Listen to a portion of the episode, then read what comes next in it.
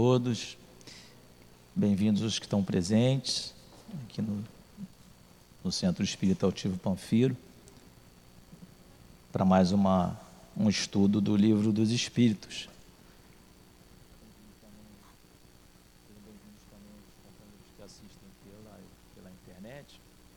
pelos links do site, das redes sociais, que possam todos ter, ter um momento de estudo assim bem agradável, que todos nós possamos ter.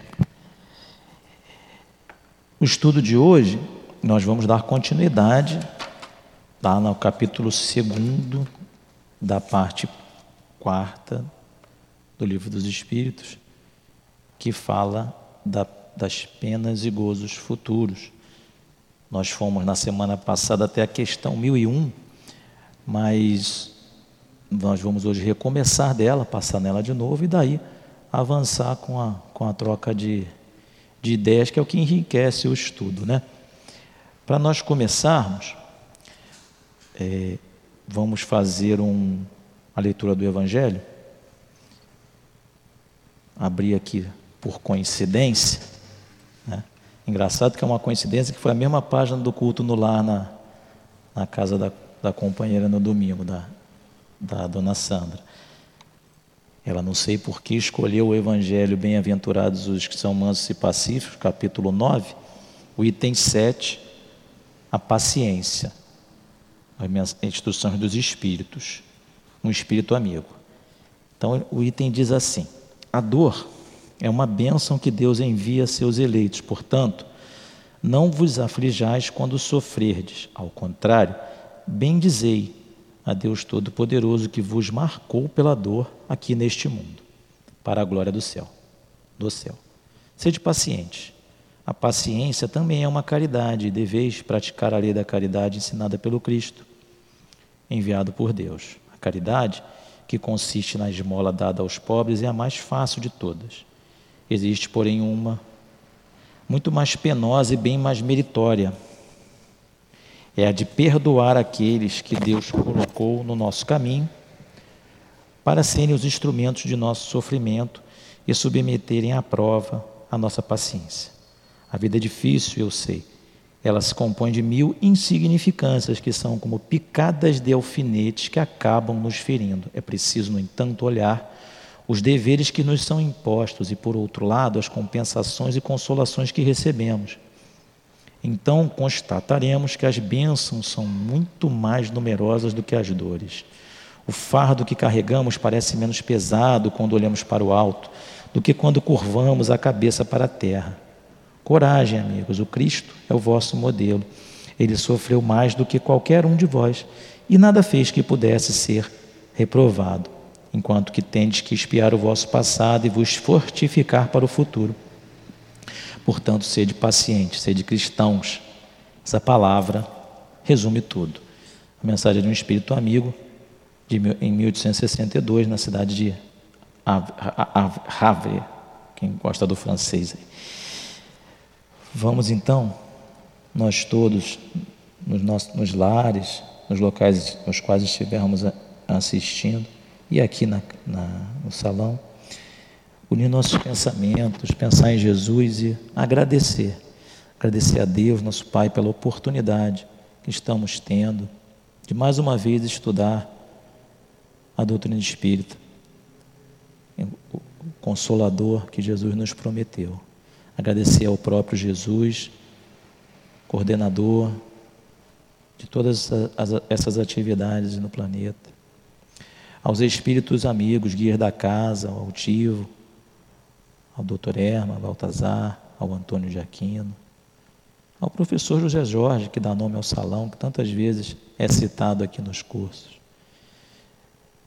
Agradecer também aos companheiros da obra social, todos esses espíritos que ajudam, que nos fortalecem a cada momento. Que seja, pois, então, em nome do amor, em nome dos guias da casa, de Jesus, nosso Mestre, mas sempre, sobretudo, em nome de Deus, nosso Pai, que possamos pedir pelo início do estudo sobre o livro dos Espíritos. Que assim seja.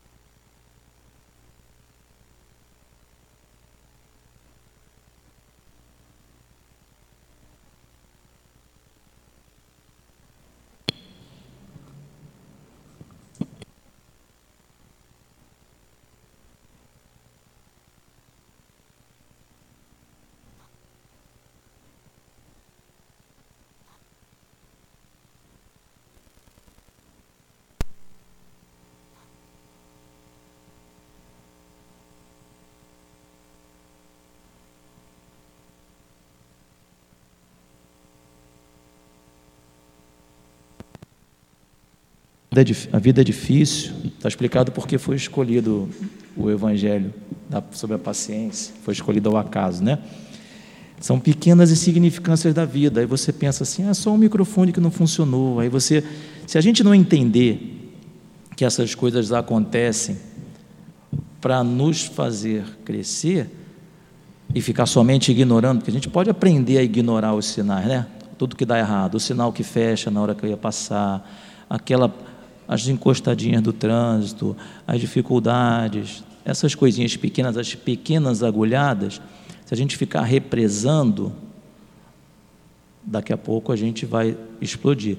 É preciso entender que são pequenas agulhadas, é coisa pequena. Isso é insignificante.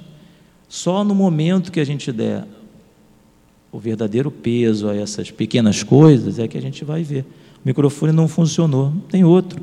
Se não tiver um microfone, vai falar de viva voz. Se não tiver, vai dar tudo um jeito. Até para a morte os espíritos aprendem que tem jeito. Né? Quando a gente estuda mais um pouco, você fala assim: poxa, a morte não é o final. Tem jeito, do campo está lembrando aqui. Ou seja, e aí a gente entra aqui no capítulo do livro dos Espíritos. Ah, então ela não é jeito para nada, então eu, é continuidade. Né?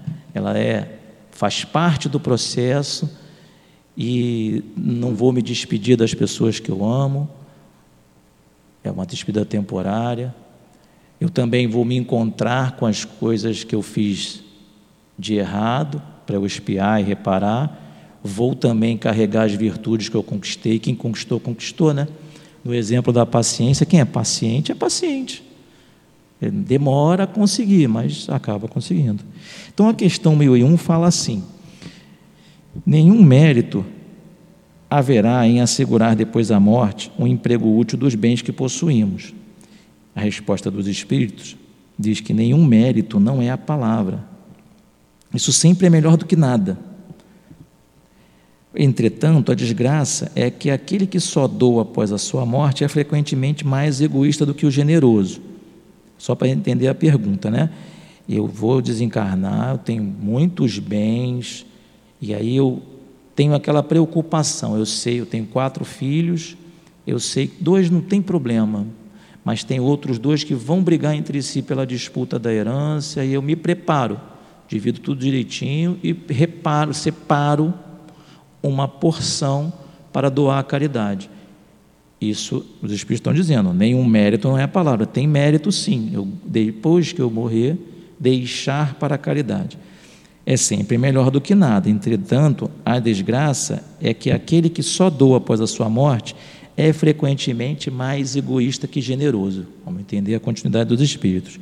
Quer ter a honra do bem sem ter trabalho. Aquele que se priva em vida tem duplo proveito. O mérito do sacrifício e o prazer de ver a felicidade que proporciona. Mérito do sacrifício e prazer de ver a felicidade que proporciona.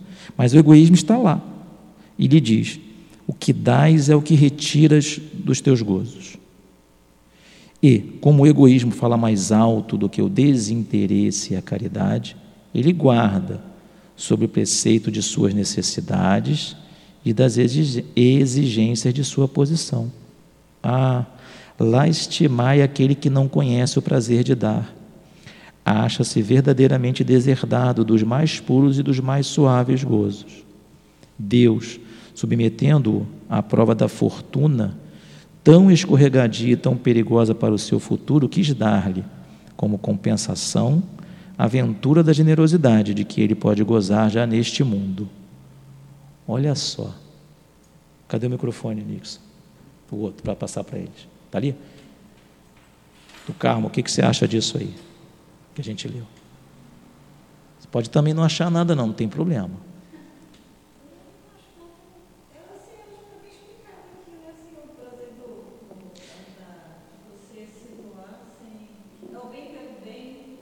Isso.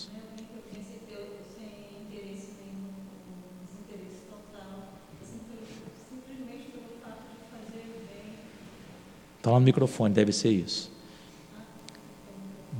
É. Não, tem que falar mesmo, igual no auditório. Vou tirar foto agora. Se, quanto mais vergonha, mais mais foto vamos tirar. Fica com vergonha não, não tem ninguém assistindo na internet não, só milhões. Mas então, vou te ajudar um pouco. Fala.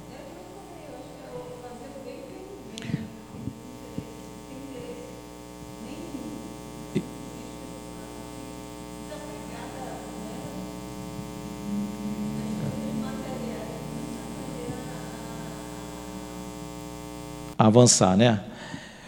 Raquel, olha só, vou te perguntar. Olha esse finalzinho.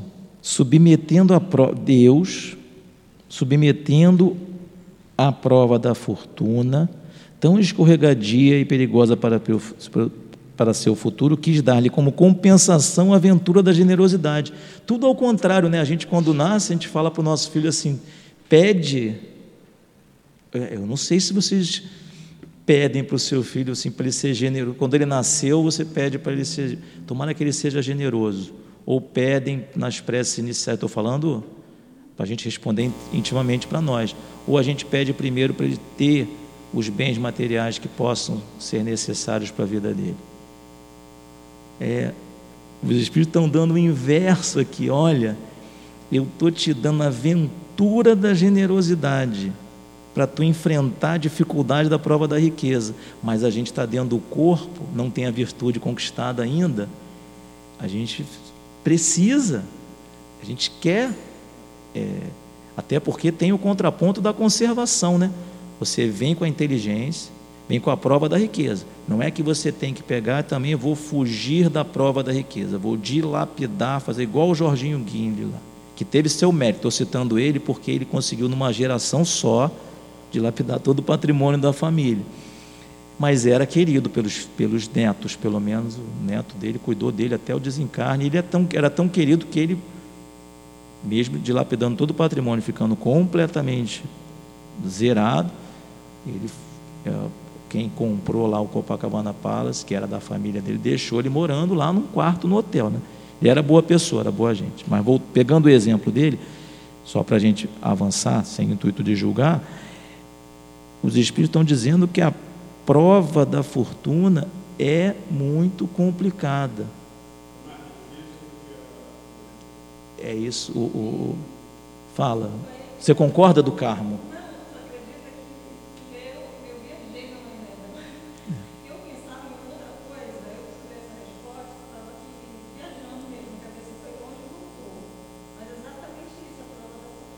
É. Mas agora, tu vai escolher agora do Carmo. Tu vai escolher agora, agora. Na próxima encarnação, tu vai querer qual? A prova da miséria ou a prova da fortuna? Isso. Vamos guardar essa resposta do Carmo. Ela, ela falou que ela vai escolher a prova da fortuna, porque na próxima encarnação, ou, na, ou daqui a gente não sabe o dia de amanhã, né? ela vai destinar isso para obras de caridade. Vamos ver. Vamos lá ver a questão 814, que os espíritos, os espíritos, né, quem coordenou o livro aqui falou para olhar lá 814. É, vamos lá ver. A questão 814 é uma questão da lei de igualdade. Lei de igualdade. Por que Deus concebeu, concedeu? Eu vou ler a questão aqui, 814. Porque Deus concedeu a uns a riqueza e o poder e a outros a miséria? Para, resposta dos Espíritos, para experimentá-los de maneiras diferentes. Além disso, como sabeis, essas provas foram os próprios Espíritos que as escolheram e frequentemente a elas sucumbem, às duas, a da riqueza e a da pobreza, e a do, da miséria também, e do poder. Mais uma questão. Qual das duas é mais terrível para o homem? Questão 815. A da desgraça ou a da fortuna? Tanto uma quanto a outra o são. A miséria provoca queixa contra a providência. A riqueza incita a todos os excessos. Notemos aqui que os espíritos dizem que a miséria provoca o sofrimento do corpo? Não. Eles estão preocupados com a queixa contra a providência. Então, se você, né, quem está passando pela questão da prova, da, da pobreza, da miséria, vai sofrer a vicissitude do corpo, mas os espíritos estão aqui esclarecendo. E no Evangelho segundo o Espiritismo tem bastante isso no Bem-aventurado dos aflitos, né? Olha, segue adiante, procura ajuda, procura socorro, mas não se perca em queixas contra Deus. Até porque a gente, quem estava na aula ontem, presenciou uma situação que a gente passou na aula do Livro dos Espíritos, e aí, no final de um raciocínio, houve uma colocação assim, mas assim eu não vou acreditar em Deus. E aí, na explicação, a gente colocou assim: olha, depois de muito tempo raciocinando, tanto doutrinariamente, como religiosamente, como filosoficamente, é uma perda de tempo não acreditar em Deus. Porque isso é impossível. Você pode, pode não acreditar ou ficar contra.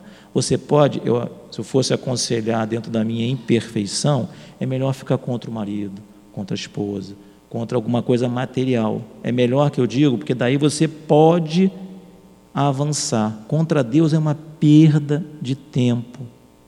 Ele é criador, ele é que colocou todas as leis. Ele é que disse que teu pai vem na frente, tua mãe vem na frente. É, a gente perde muito tempo ali. É melhor dedicar esse tempo e olhar lá para a questão da família, para o filho difícil, para o companheiro de trabalho difícil, e fica zangado com ele, vai tentando resolver a questão com ele. É melhor, vai resolvendo a questão com ele. Se querer discutir a tua relação, entre aspas, né, a, DR, a famosa DR com Deus, é uma perda de tempo. Porque é isso, assim, essas mensagens que a doutrina coloca para a gente deixam isso muito claro. Deus está do nosso lado. Olha a resposta dos espíritos, eles estão dizendo: olha, você quando estiver na miséria, você pode reclamar que o sapato está apertado, que não tem a comida que você queria, você pode pedir, mas não perca, não fique em queixas contra a providência. E a riqueza, de outro lado, incita a todos os excessos. Diga, Raquel. Bom, muito bem. Fala do maná aí, que você conhece. Do maná. O maná do, dos hebreus, né? Quando eles fogem com Moisés. A providência. O que, é o maná? Fala pra gente o que, você sabe. Aí, ó. E isso, a Raquel está falando do maná da época lá dos hebreus. Os hebreus que a gente também estudou ontem na, na numa aula, né? Que vieram degradados, exilados de capela, povo de Israel, e foram escravizados também pelos egípcios, que materialmente sabiam de tudo, e eles, os hebreus, materialmente sabiam muito menos, mas tinham já a crença em Deus. Para eles veio o maná. Ficaram lá 40 anos no deserto, né? E seguir o Até hoje estão com dificuldade, mas esse até hoje não são os mesmos espíritos. Aqueles que passaram por lá, alguns entenderam, foram avante, outros estão reencarnando. Mas é isso, é buscar o alimento espiritual mesmo. E no lado da riqueza, incita todos os excessos, incita mesmo. A gente fala muito, ah, mas eu prefiro a prova da riqueza. Não é simples. A gente imagina a riqueza no nosso limite. A gente, a riqueza é ter um carrão. Ah, a riqueza é ter uma casa boa. Não. Quando você está ali, a tua riqueza é sempre mais acima. Eu conto a história do passeio de Angra, que uma vez eu fui, né, que eu falei, nunca mais eu vou, tomara que nunca mais me chame. E vocês podem ver, tem, você pode ver vídeo na internet que tem aqueles barquinhos, aqueles iates naquela água transparente de Angra do Gida, que tudo branquinho, melhor. Gente, eu não estou preparado para aquilo não. Ainda não. Em outro momento, pode ser até que você que esteja para ter aquela quantidade de recursos ao alcance e, e saber como a Condessa Paula, como os exemplos que a gente tem de espíritos que viveram na riqueza e sabiam destinar parte do seu tempo, parte dos seus recursos, chegando a abrir mão de coisas importantes, é um, também uma prova bem difícil. É, deixa essas provas mais para o final. Riqueza, e não junta riqueza com beleza, não, que aí é mais difícil ainda, uma de cada vez. Mas vamos avante. 816. Se o rico está mais sujeito a tentações, não possui também mais meios para fazer o bem? De fato, né? Vamos ver. Resposta dos espíritos. É justamente o que nem sempre faz. Torna-se egoísta, orgulhoso, insaciável. Suas necessidades aumentam com a fortuna e ele crê que nunca possuir o bastante para si, unicamente. E aí tem uma anotação de Kardec, mas é, vamos ler lá rapidinho. A alta posição nesse mundo e a autoridade sobre seus semelhantes, poder, né, são provas tão grandes, tão escorregadias quanto a desgraça, pois quanto mais rico e poderoso, tanto mais obrigações a cumprir e tanto maiores os meios de fazer o bem e o mal. Deus experimenta o pobre pela resignação e o rico pelo uso que faz de seus bens e de seu poder. A riqueza e o poder podem fazer nascer todas as paixões que nos prendem à matéria e nos afastam da perfeição espiritual. Foi por isso que Jesus disse: Em verdade vos digo que é mais fácil um camelo passar pelo buraco de uma agulha do que um rico entrar no reino dos céus. Aqui faz uma remissão para a questão 266, mas essa remissão aqui é quando a gente passa lá pelo estudo da lei de igualdade. Vamos voltar lá para a questão 1001. E isso, a questão da, da riqueza, aqui está bem apegado na questão material. Mas tem uma riqueza que a gente também muitas vezes deixa de fazer uso, que é a riqueza do conhecimento. Quem é que não conhece pessoas que estudaram? A gente vai estudar sábado agora na evangelização infantil e nas palestras de amanhã e de quarta e de sábado sobre Allan Kardec, o aniversário de Allan Kardec, de nascimento. O Kardec, é, durante a trajetória dele, o pessoal às vezes fala que ele era pobrezinho. Não, ele veio de família estruturada foi estudar com Pestalozzi, não foi à toa, não é porque ele era órfão. Pestalozzi era famoso por fazer um estudo com os órfãos, e um estudo né, envolvendo pessoas de vários lugares do mundo. Kardec foi para lá é, é, com o dinheiro dele mesmo, tinha uma família estruturada. Mas ele, Kardec, desde jovem, manifestava uma característica assim: tudo que ele aprendia, ele ensinava. Tudo que ele aprendia, ele ensinava. E muitas vezes, quantos de nós conhecem assim? Eu já fiz os ensino médio, a graduação, pós-graduação, doutorado, pós-doutorado, e não aplica. É incapaz de ensinar uma equação de segundo grau para uma criança. Né? A gente tem aqui trabalhos, às vezes, no reforço escolar, que as crianças elas não sabem, elas leem, mas não sabem ler. E isso, é, quem é de nós que não sabe ensinar uma criança a ler. Eu tenho atenção de fazer uma, uma leitura e explicar as coisas. Poucos de nós não sabem isso. Então, às vezes, a riqueza colocada aqui pelos espíritos está bem direcionada e nós logo direcionamos para a questão material.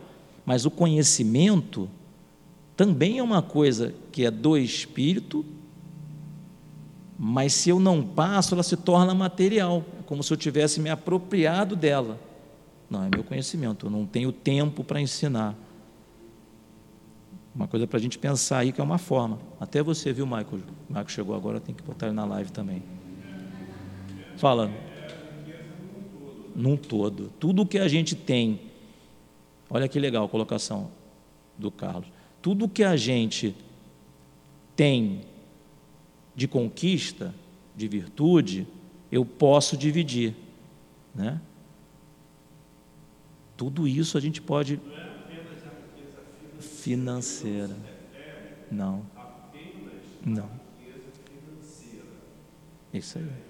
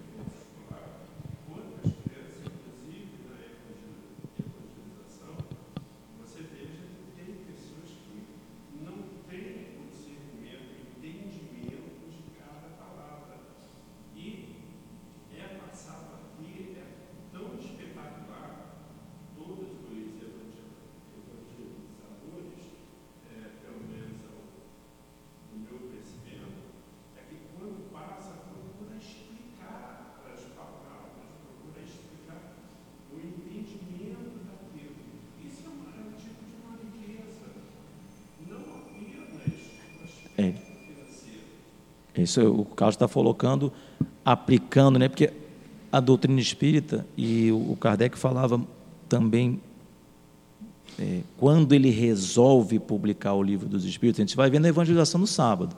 Quem quiser vir acompanhar, está lá o material. Quando ele resolve publicar o livro dos Espíritos, ele não resolve publicar de imediato, nossa, que maravilha, vou publicar, não. Ele, depois de alguns anos estudando, compilando, aí ele conversa, está registrado na biografia dele, é, conversando com a esposa, com a Amelie, e fala assim: Poxa, esses estudos, eles modificaram muito minha forma de pensar. Estou com a ideia de publicá-los, de levar para o próximo, de explicar. De, né? é, e aí os espíritos, ele consulta os espíritos, os espíritos falam: Poxa, que bom que você ouviu, nós estamos falando isso para você há um tempão. Né? Então, passar o conhecimento, isso vale para filho, vale para colega de trabalho, vale para todas as situações. Aí para a gente refletir, viu, Maico? Você também, que você está jovem, vai passar por isso. Você vai falar assim, não, conhecer não adianta ensinar, não, isso aí não vai aprender nunca. E ensina, porque é semente. E tem uma coisa também, não sei se vocês já ouviram, a parábola do, na questão do joio e do trigo, separar o joio do trigo. A gente aprendeu numa evangelização também aqui, preparando. Por que, que a gente por que, que então o agricultor lá, não, por que, que Jesus não separa o joio do trigo? Separa logo.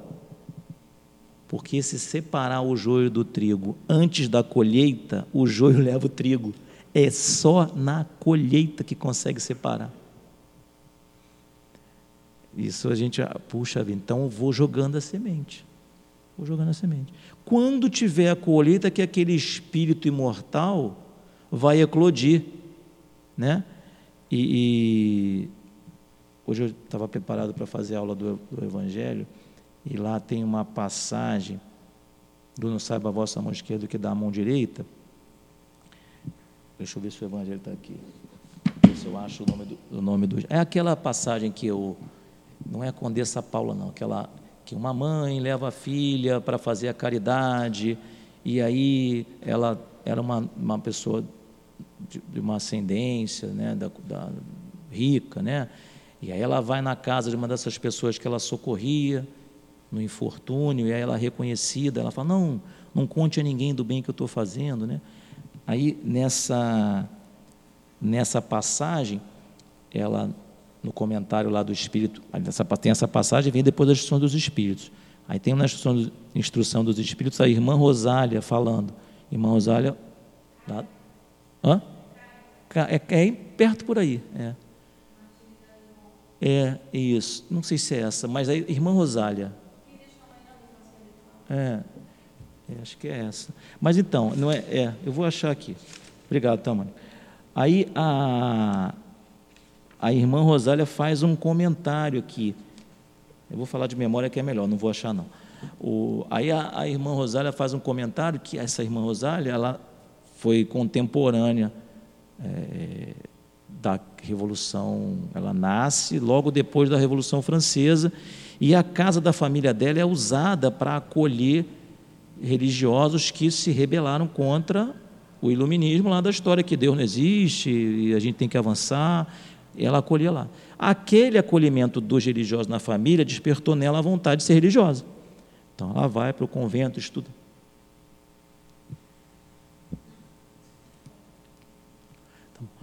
Aí ela, ela como, como ela, ela começa a estudar isso já com mais idade, ela é, sai lá, se forma como é, para ser como fosse padre, né? Só que é irmã. E ela começa a trabalhar na caridade. E aí, quando ela dá uma mensagem no livro dos Espíritos, ela fala assim: vários desses espíritos que eu encontrei lá sofrendo na, na ah, que mostra a mão esquerda não sai. Vou ver se eu acho aqui. Vou tentar mais uma vez. Ah, está aqui. Obrigado. Estava na mesma página, só que a gente não vê. Aí, no final, ela fala assim: que ela encontra vários irmãos dela. Aqui. Entretanto, essa caridade não deve impedir a outra. Está falando da caridade moral e, e, e, e material. Lá no final. Lá. Depois que eu desencarnei, né, revi um dos pobres da terra a quem pude, por felicidade, ajudar algumas vezes, e, quem, e a quem agora, por minha vez, tenho de implorar. Quer dizer, o espírito que está ali no sofrimento, que ela socorria, ela foi nomeada, trabalhou em obra social, que fosse uma irmã dulce, assim, da época, né? E ela foi designada para um dos bairros mais pobres lá de Paris, e ela ficou assim, ela é reverenciada por eles. E ela fala que um desses que ela encontrou, depois de desencarnada, ela tem que implorar a ajuda, ajuda dele. Então, quando a gente joga essas sementes que não brotam, ela não brota agora, né? Mas a gente não sabe se aquele espírito ali está só passando pela prova, está com todas as virtudes bloqueadas para ser exercidas, todas as conquistas, só para passar pela prova da pobreza que ele deixou por último, por uma das últimas. Então, qualquer coisa que a gente tenha de sobra é para dividir. E se nós conseguirmos dividir aquilo, o último pacote do biscoito, o último biscoito do pacote, vamos tentar. Vamos para 1002. O que se deve fazer? O que deve fazer aquele que no momento da morte reconhece suas faltas, mas não tem tempo de repará-las? Nesse, nesse caso, basta arrepender-se? O arrependimento apressa sua reabilitação, mas não absolve. Não tem ele diante de si o futuro que jamais lhe é fechado? Então, arrepender-se, como a gente já estudou um pouco antes, é sempre bom. Né? E arrepender-se com a intenção, não é arrepender para querer fugir da prova, não. Ah, mãe, me desculpa, mas sabe que vem ali a compensação. A gente tem que saber isso, para não desenvolver o arrependimento condicionado. Eu vou me arrepender porque não vai dar nada. Ah, agora que tem, é, que eu sei que já passou, eu vou. Não, o arrependimento tem que ser. É, quem foi que fez? Ah, fui eu que fiz, sim, e eu peço desculpas. Não deixar a criança, principalmente criança, se habituar a não pedir desculpa, não. Porque mesmo, não é só nas, nas famílias que têm mais bens materiais, que é a briga pelas coisas, não. Nas famílias mais carentes também tem isso. Tem alguns espíritos que têm toda a educação para dividir, etc. Tem outros que vêm com um orgulho enorme, não se arrependem. Vou contar um caso que não, que não aqui de, de pessoas atendidas na comunidade, mas não, não vai dar para identificar, não. É, a pessoa está entre as pessoas que estão sendo cuidadas na casa, e aí, de uma forma ou de outra, houve uma acusação injusta. Né? Ah, você é feia, é verde, e a pessoa ficou chateada. Falou, ah, vou embora. Isso se aplica aos médios também, pode acontecer com qualquer um de nós. Ela, caramba, até hoje não voltou. E aí, brigou com a família, brigou com todo mundo. Se vocês verem aonde essa pessoa hoje está morando, só porque não quer aceitar um pedido de desculpas. Poxa, mas aí não é arrependimento? Não, mas é um traço de orgulho que a gente não pode desenvolver. Então, se a criança tiver com essa história de evitar de pedir desculpa, que, ah, pedir desculpa é se arrepender. No caso específico, estão pedindo desculpa, mas a pessoa não aceita. Também é um traço de orgulho. Isso a gente precisa cortar desde o início. Vamos avançar. E a duração das penas futuras? A duração, questão 1003. Do Carmo, lê a questão 1003 no microfone. Vamos ver se funciona. Quero ver se isso funciona. Por favor. Duração das penas futuras, 1003. A duração dos sofrimentos do culpado na vida futura é arbitrária ou está subordinada a uma lei qualquer? Deus jamais age por capricho e tudo no universo é regido por leis em que se revelam a sua sabedoria e a sua bondade. Muito bem. Não vai durar para sempre. Vamos lá, continua 1004, por favor. Continua. Continua, depois a gente. Aqui nós vamos rápido.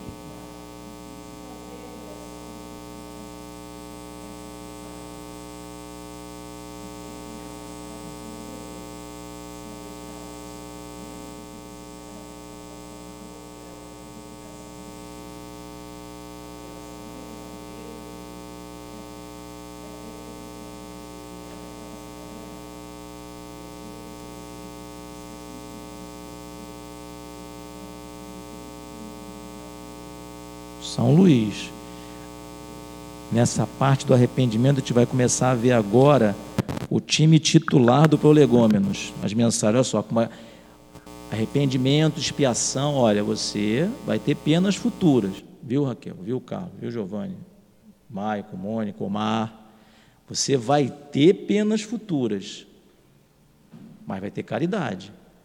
Elas não são eternas e elas vão ser redimidas na medida do seu livre-arbítrio para agir, do teu conhecimento, da tua vontade.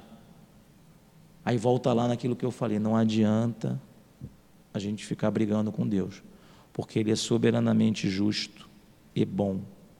Soberanamente justo e bom. Então, tudo vai ser considerado aqui. Não há nada que vai deixar de ser. A intenção, o pensamento.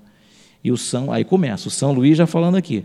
À medida que progride seus sentimentos se depuram, o sofrimento diminui e muda de natureza, porque há uma preocupação muito grande dos espíritos, a gente nota bem isso aqui, de que o espírito desencarna e ele vê os erros que ele cometeu e ele não admite. Ah, mas nenhuma ovelha ficará para trás. A preocupação é essa, e porque esses espíritos, como é que eles fazem, se eles querem então é, não se arrependerem, não espiarem, não se redimirem. Eles vão arrebanhando, é aí que começa a formação das legiões mesmo. Eles, além de não se redimirem, vão atraindo outros. Eu também fui injusto, eu também fui injustiçado. Não, esse, não, perdi desculpa, não, eu, não, quem está errado é ele. Deus errou comigo e no plano espiritual. Ah, então daí que você explica alegoricamente, só para a gente guardar na mente, por que, que aquele grupo de espíritos fica lá no umbral? O André Luiz vai ser socorrido, o Clarencio estica a mão na cena do filme, né? Para lembrar lá do, do, livro Nosso Lar e, do, e do, do filme, que nessa parte é bastante fidedigno mesmo. O Clarencio estica a mão, eles não querem ir para a luz, já estão ali embotados no mal e a gente acaba esquecendo do bem. Então, os espíritos têm um cuidado danado. Passam a mensagem que existe as penas e gozos futuros, mas agora eles querem dizer assim: a duração ela não é eterna, ela vai ser a justa. Vamos para 1005. Vê se esse microfone vai, consegue até a Raquel, por favor.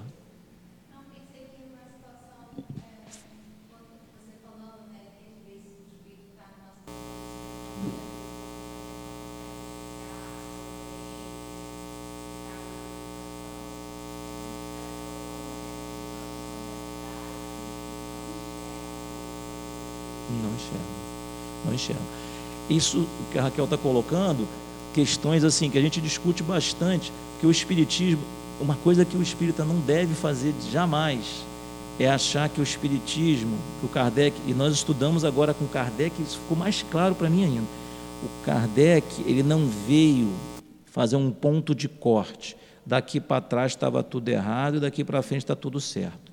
Primeiro e fundamental, porque se fizer isso, daqui a qualquer momento alguém pode juntar um grupo de espíritos e falar: o Kardec daqui para trás agora é diferente. Não é isso, é tudo encadeado. As mensagens foram passadas no Velho Testamento pelos, aos profetas, foram passadas Moisés, for, ai, mas de acordo com o entendimento da época. Jesus incluiu o amor, o amor ao próximo, mas as mesmas mensagens. Jesus falava, muitos não entendiam nem de outros entendiam, né? E até hoje. E os espíritos estão aqui, cada um não vê. Quantos de nós, quantos de nós estamos na casa espírita para a gente refletir? A gente vai ali na sala do está passando mal, vai na sala do passo de cura, toma o passo e fica bem. É. Se afasta do centro, na primeira semana, graças a Deus, poxa, vida livre, posso ir de noite, posso fazer não sei o quê, posso comer carne, posso isso, posso aquilo. Dá duas semanas, a gente brinca aqui quando não se afasta, mais que duas semanas não, que cai, o crachá perde a validade. É. Passou, aí deu duas semanas. Aí com tudo, tudo isso funcionando, aí você às vezes se afasta, aí você ficou doente. Ah, não posso, não, não posso tomar passo de cura, não. Não vai funcionar. Cuidar do corpo e do espírito, isso é falado desde lá de, dos profetas também. É e, não é ou. Então você é, ah, mas eu estou com uma doença incurável. Vai tomar passe. O espírito vai ser fortalecido, vai cuidar do corpo. Não é nenhum nem outro. É, às vezes está na nossa cara a gente não vê, né? Fala, Raquel. Vamos continuar? Vamos lá, 1005.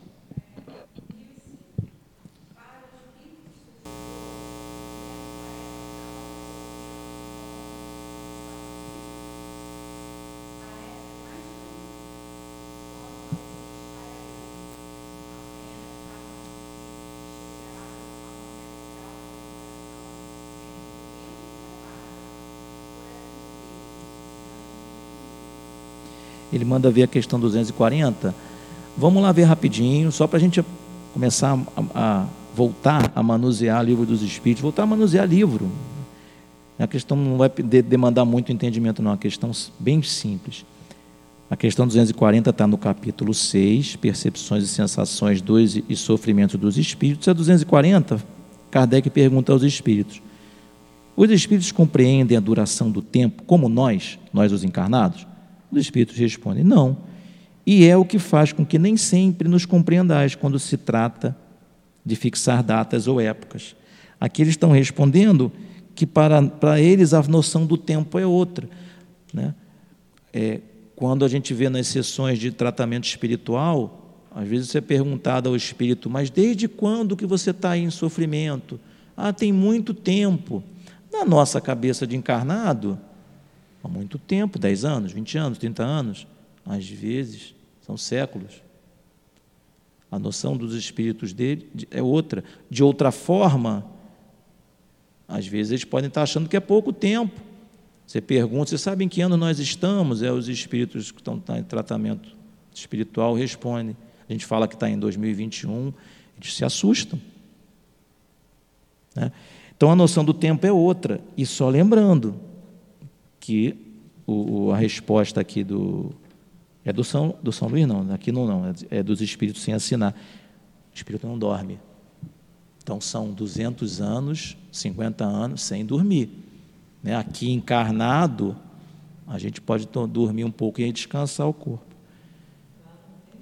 Não tem. Né? Por outro lado, rezou, ajuda aparece. O São Luís está dizendo aqui: a ajuda vem. O sono não existe, mas a ajuda vem. Vamos lá, vamos, você consegue passar para o lá e cá? Consegue passar para o Carlos? Obrigado.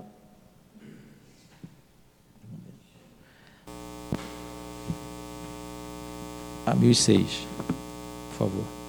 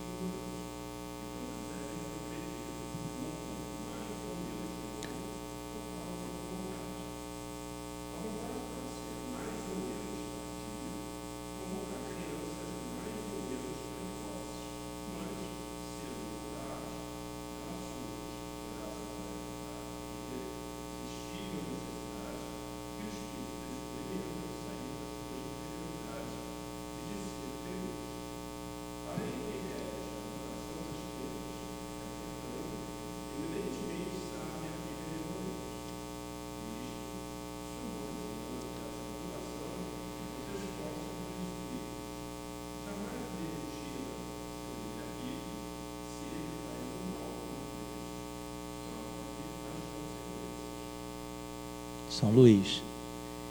Olha só. Comenta aí, Carlos, o que, que, que te chamou a atenção nessa resposta longa aí do São Luís? Também se não chamou atenção nada, não tem problema. Só para ver se o que, que você captou. Posso te ajudar? Quer que eu ajude? Porque isso aqui eu não aguento dessa questão. Da questão que eu, da resposta das que eu mais gosto. Não a questão que eu considero mais importante, mas é uma das questões que é a resposta que eu mais gosto. Tem uma hora que ele fala assim, que o espírito, a resposta é mais ou menos assim, né? Que o espírito ele é como criança, ele nasceu simples e ignorante. Simples e ignorante a gente junta, parece que é uma palavra só, mas não é. Ele nasceu simples. Lá princípio inteligente, passando pelos reinos, adquirindo experiência, até ele poder eclodir como espírito no reino animal. E começar a partir dali a desenvolver a inteligência de uma forma individualizada. Isso é o simples. E o ignorante, na lá 115, que fala também de que Deus criou os espíritos simples e ignorantes, ele fala, isto é, sem saber. Ignorante sem saber. A partir do momento em que a gente é individualizado, a gente começa a reter o saber. Lá nos reinos inferiores, o princípio inteligente ele vai adquirindo, mas você não individualiza. E aí a vontade é como criança. E aí um é, um é num ritmo, outro é no outro. Mas aí vem cedo ou tarde essa vontade de aprender, ela surge, está mais ou menos no, na, tá na, de baixo para cima, 2, 4, 6, na sexta linha de baixo para cima ela surge graça, graças à irresistível necessidade que o espírito experimenta de sair de sua inferioridade de ser feliz.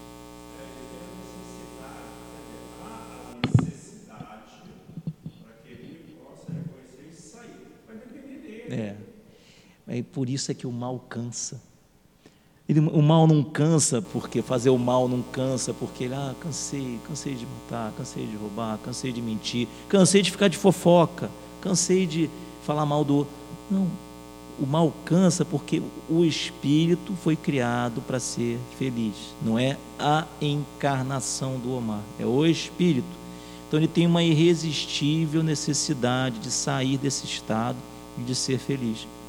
Então tem uma hora que não, ele não consegue mais se enganar isso falado pelo São Luís, né? A história do São Luís é bem interessante quando deixar para contar isso numa outra aula. Mas mostra assim, caramba, não desista.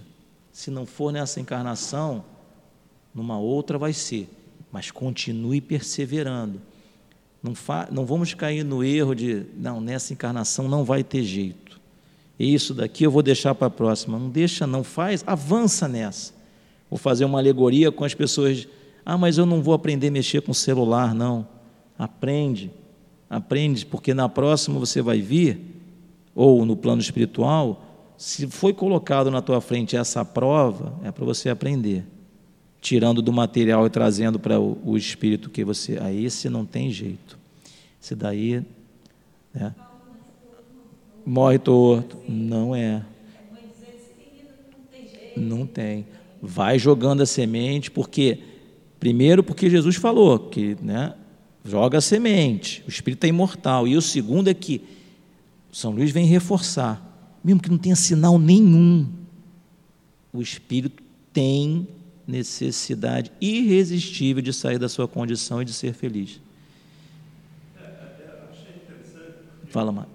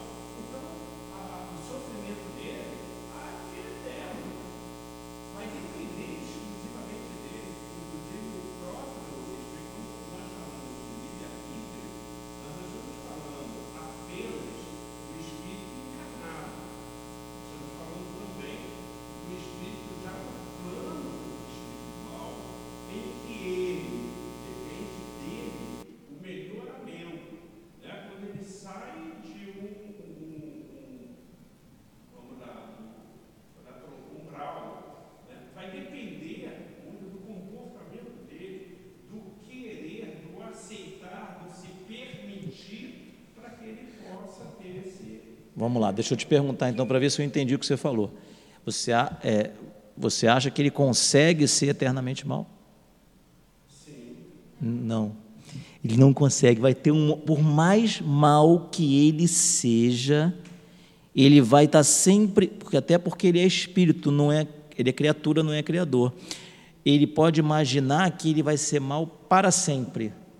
Mas o para sempre não é o para sempre do Criador. Tanto que ele vai lá no final, mais cedo ou mais tarde aquilo vem. No livro Libertação, da série também da, da vida após. É, como foi? é uma, a série dos dez livros do André Luiz tem um nome, A Vida no Além. O André Luiz, no livro Libertação, é o nono ou décimo da série, o espírito Gregório era mal para caramba, mas muito mal, comandante de legiões, escravizava, tinha lá um grupo de. Porque os. Oi? O reino, né? É, e, poxa, ele sabia fazer, tinha vivido lá como imperador, né? tinha sido um dos Césares, né?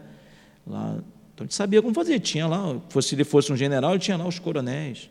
Não aconteceu na casa espírita também o Júlio César comandando uma legião para atacar um centro espírita específico. Mas é, é, quando ele vê a mãe, tem algum momento que a mãe dele, né? É com M o nome dela, agora eu esqueci. Ela vai falar com ele e se derrama. que está lá a lei do amor também, lá no Evangelho. Tem lá o amor é de essência divina e em cada um em cada um de vós existe essa centelha do fogo sagrado desde o mais abjeto dos seres todos eles têm a centelha desse fogo sagrado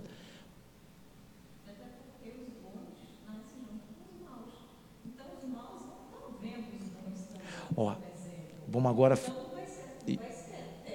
Não é eterno.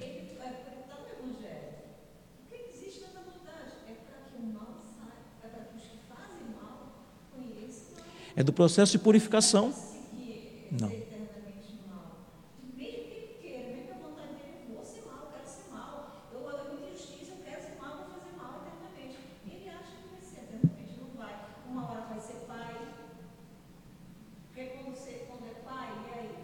Pois é.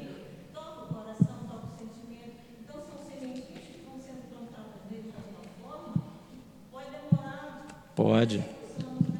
Não consegue. Não. Deixa a Raquel falar o que ela quer, para ver se ela vai concordar com isso. Passa o microfone para ela, por favor, Carlos.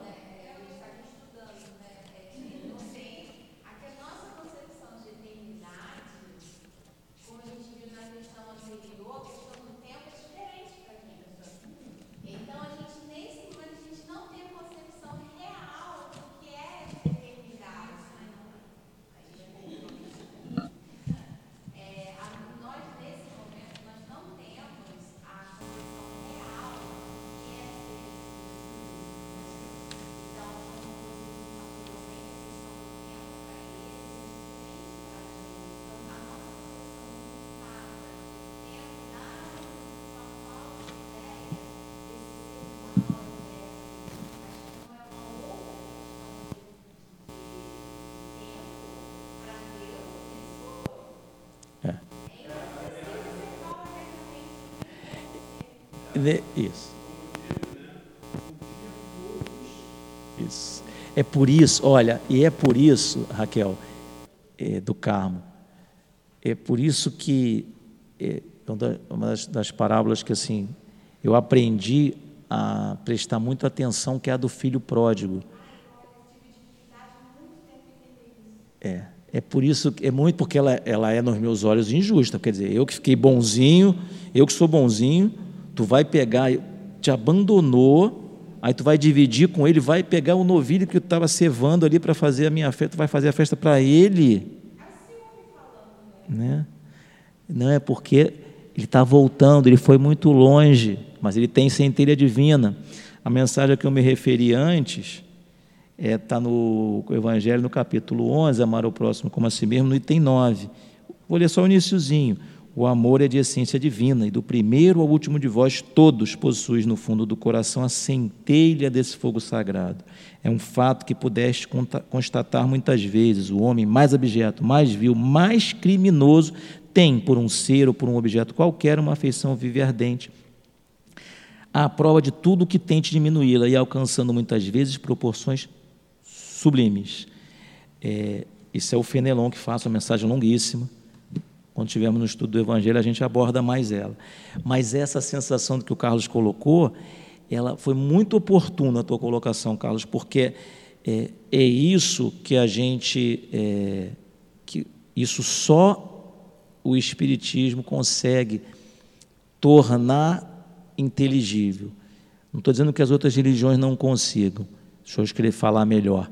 Só o espírito que está encarnado ou desencarnado, que compreende a vida futura, a imortalidade da alma, a individualidade do espírito, consegue entender que ele, poxa, eu não vou acabar, vou levar o que eu já tenho, então você não vai acabar nunca. Quando você fica na cabeça de que tu é imortal, aí você fala, poxa, vai ter um momento em que eu posso ser o filho pródigo. E só para fechar o raciocínio do carro, é, tem uma outra coisa, uma outra questão filosófica que, que é assim: se existisse um espírito mau, ele teria sido criado por Deus, porque senão Deus não seria Deus. Se Deus criou tudo, se Deus criou tudo, tudo saiu de Deus, o hálito divino. Caramba, se Deus criou o Carlos, criou o Maico, criou Giovanni, a Mônica, a Raquel, mas ele criou os, o Judas, mal, de onde ele tirou esse mal? Então Deus seria mal? Não faz sentido. Por isso, que, por isso é que nós mesmos, em algum momento, a gente fala assim: não, o mal não é eterno. Por mais mal que seja, a gente fica com vontade de destruir o mal, de atacar o mal, e isso é reflexo, como está na questão 873 da Lei de Justiça, Amor e Caridade que estudamos semana passada, do sentimento inato de justiça. Se Deus é soberanamente justo de uma forma ou de outra, nós somos criatura, está dentro de nós o sentimento de justiça. Está indo. Isso. Isso. Então, a... agora, isso que o Carlos colocou é diferente, que é o que está aqui, ó, antes de entrar nesse momento aqui de, de, de, estímulo do São Luís, depois do Santo Agostinho, depois do Lamené, depois de Platão, as mensagens, lá, e Paulo apóstolo para encerrar esse, esse pedaço do que a duração das penas não é eterna, não, são, não é eterna, os espíritos falam, olha, tem expiação, tem que arrepender, tem que expiar, ou, ou seja, não erra não. Faz o melhor que você pode. Se bebe um copo d'água, evita o mal, toda essa mensagem é passada para nós. Aí depois ele fala assim: bom, vocês erraram. Estão aqui na fila, aqui no plano espiritual para reencarnar e tal. Olha, a duração não é eterna, não. Se você fizer um movimentozinho, você vai ser acolhido. E é fato. Tem a experiência do André Luiz no, no livro Nosso Lar, no filme. E tem experiência do livro do Céu e Inferno, que nós temos o estudo aqui também, que relata lá do, do, da parte dos espíritos sofredores, dos criminosos arrependidos, 200 anos de sofrimento, crime para todo lado, revolta contra Deus. Basta uma prece que ele receba e um mínimo movimento para ele ser acolhido e começar a desenvolver a coragem para reverter. Tem estrada de Damasco para todo lado, só que cada um tem a sua, né? Porque são espíritos imortais.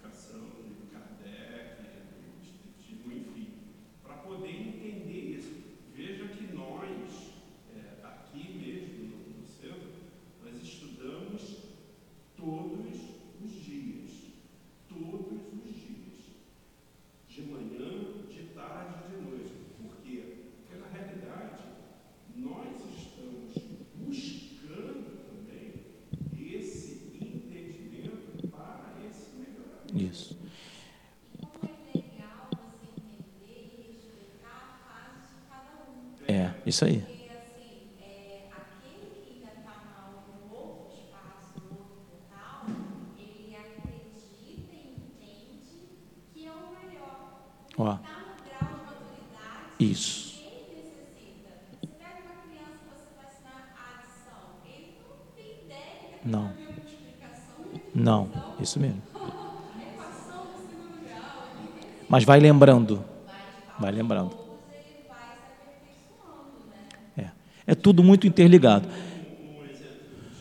Eu estou preocupado com a hora. Aqui, cadê o Nixon? É 8 horas, Nixon? Pode, pode ir mais um pouquinho? Vamos mais um pouquinho então, pronto. Só ter esse fechamento. Tivemos até o exemplo ontem, sem citar o nome, mas um, uma determinada pessoa que passava por um problema e a primeira vez que pisou aqui na, na Casa Espírita foi na quinta-feira e ontem estava em sala e foi perguntado e ela respondeu bem claramente, não, eu não acredito em Deus, eu não acredito em Jesus, eu não acredito em nada. Né? E é muito interessante isso, porque é, por que que ela está dizendo isso? Pela experiência dolorosa que ela passou Isso. Isso aí. Isso. Mas que não tirou, eu pelo menos entendi dessa Não. maneira, não tirou dela, ela A, bus- a busca. A bu- não acredita mais assim, verdadeiramente não, ela não que, ela não estaria buscando essa compreensão. Isso é, isso é maravilhoso. É porque a gente precisa encerrar mesmo. Eu até vou pedir ao, ao Nilton para ver se ele, ele falou que é, é para ir até às oito, né? Porque a gente fazia até uma e meia, até uma hora e meia. Porque com a gente conseguindo usar o microfone, a aula vai mais rápido, né? Flui melhor, quero dizer.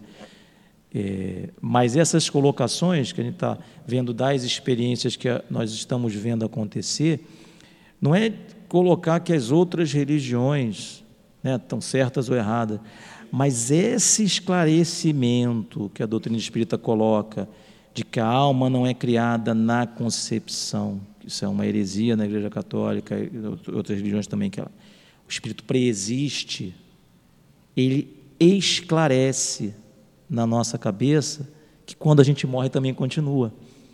Né? Porque se eu, se quando eu falo, fui criado na concepção, eu, eu falo assim, pô, então quando eu morrer acabou. Faz sentido. Se eu preexisto, tem história para trás. Então, deixa eu saber a história para frente. Então, isso é, é o. Esse são cinco princípios na doutrina espírita, mas esse, esse da, da questão da reencarnação, ele explica muita coisa. E que a gente possa continuar estudando aí, né? Semana que vem a gente continua, paramos na 1006. É, não quero avançar muito, porque uma coisa é a gente passar uns minutinhos pela, pela indisciplina e os espíritos nos cobrarem. Né? Queria passar muito. Eu até vou ver semana que vem se a gente pode voltar a ter um, com- tendo o microfone para usar, se a gente pode avançar mais. Mas é muito bom esse capítulo final do, do Livro dos Espíritos e que a gente possa fazer a prece para para o encerramento.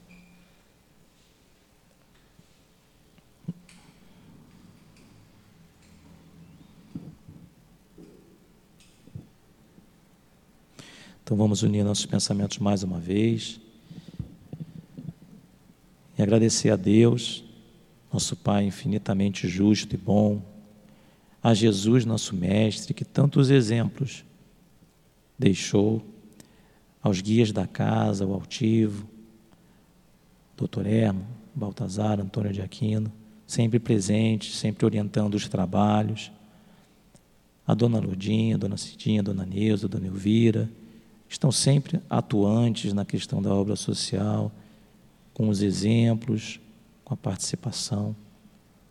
Que toda essa atmosfera criada pelos guias da casa, essa atmosfera de amor, possa se refletir no nosso comportamento aqui dentro e na nossa vida de relação.